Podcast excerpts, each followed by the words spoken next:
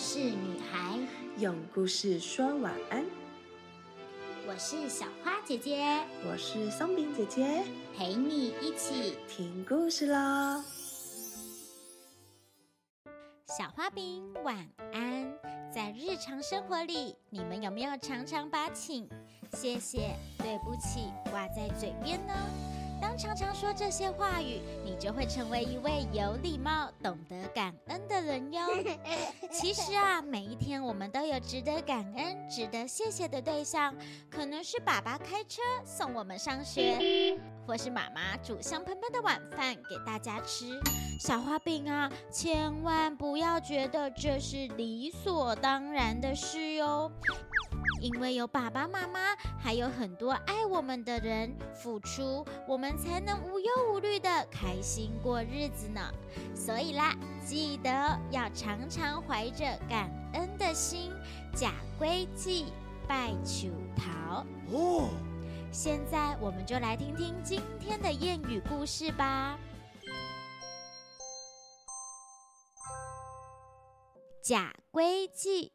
拜求桃，它的意思啊是常常怀着感恩的心。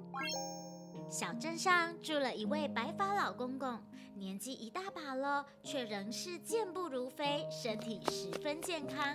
老公公啊有两个儿子，一个是阿忠，一个是阿明。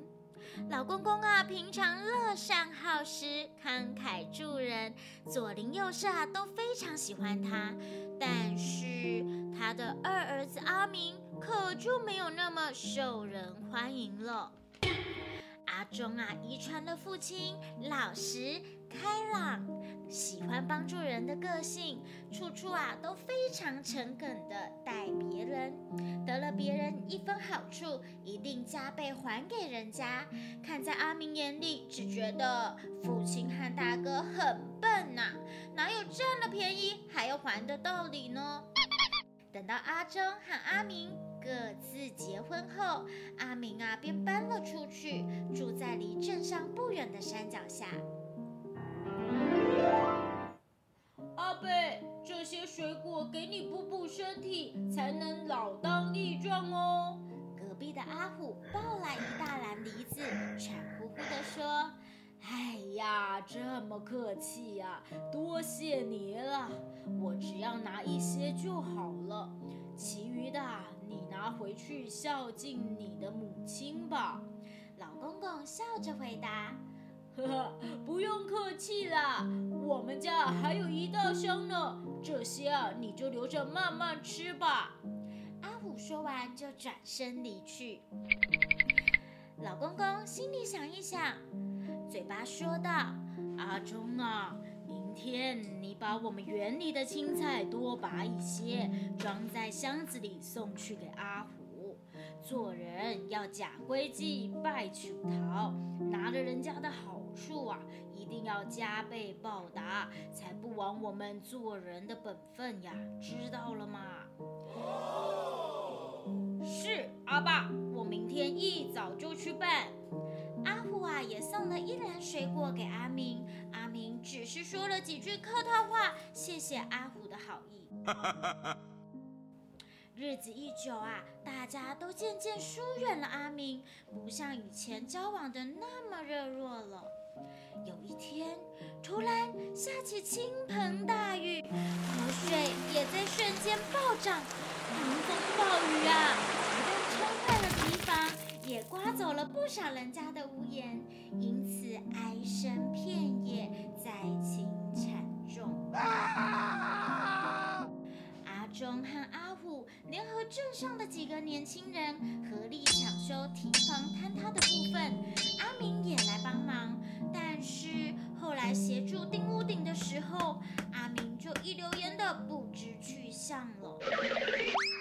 大风终于过去，幸好啊，在阿忠和阿虎的帮忙之下，家家户户都能安然的度过这次天灾，没有造成太大的损失。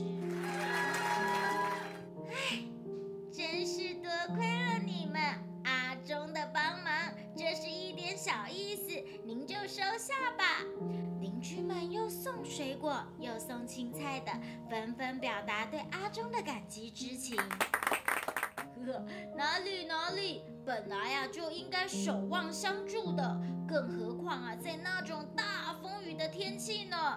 阿忠不好意思地说道：“哎，别说啦，要是没有你的协助，我们现在还不知道身在何处呢。”看到大哥如此受到欢迎。阿明觉得心里非常的不开心。哼，明明自己也有出力抢修提防，怎么没有人感激他呢？真是不公平啊！第二年的夏天，同样的暴风雨又侵袭整个宁静的小镇。有了上次的经验，大家及早做好防范措施，因此没有造成严重的灾害。反倒是住在山脚下的阿明，因为山洪爆发而整个房子被冲走，闹得无家可归。在众人的协助下，阿明又盖了一栋房子。这次啊，他可不敢再住在山脚下了。对于自己平常的袖手旁观，阿明很过意不去，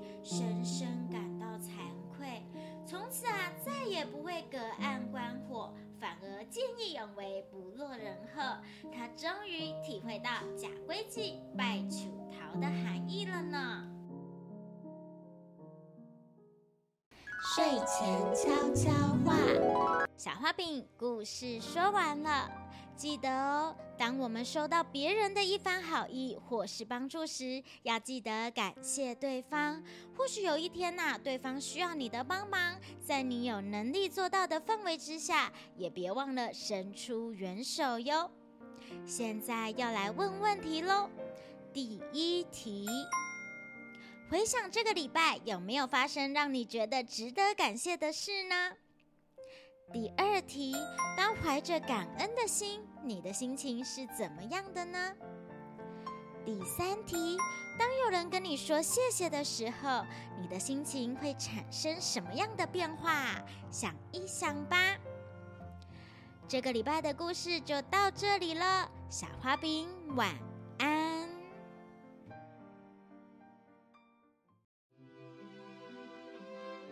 故事就说到这里。小花饼晚安，我们一起亲一亲妈妈，抱一抱爸爸，小眼睛说晚安，被子被子盖起来，Good night。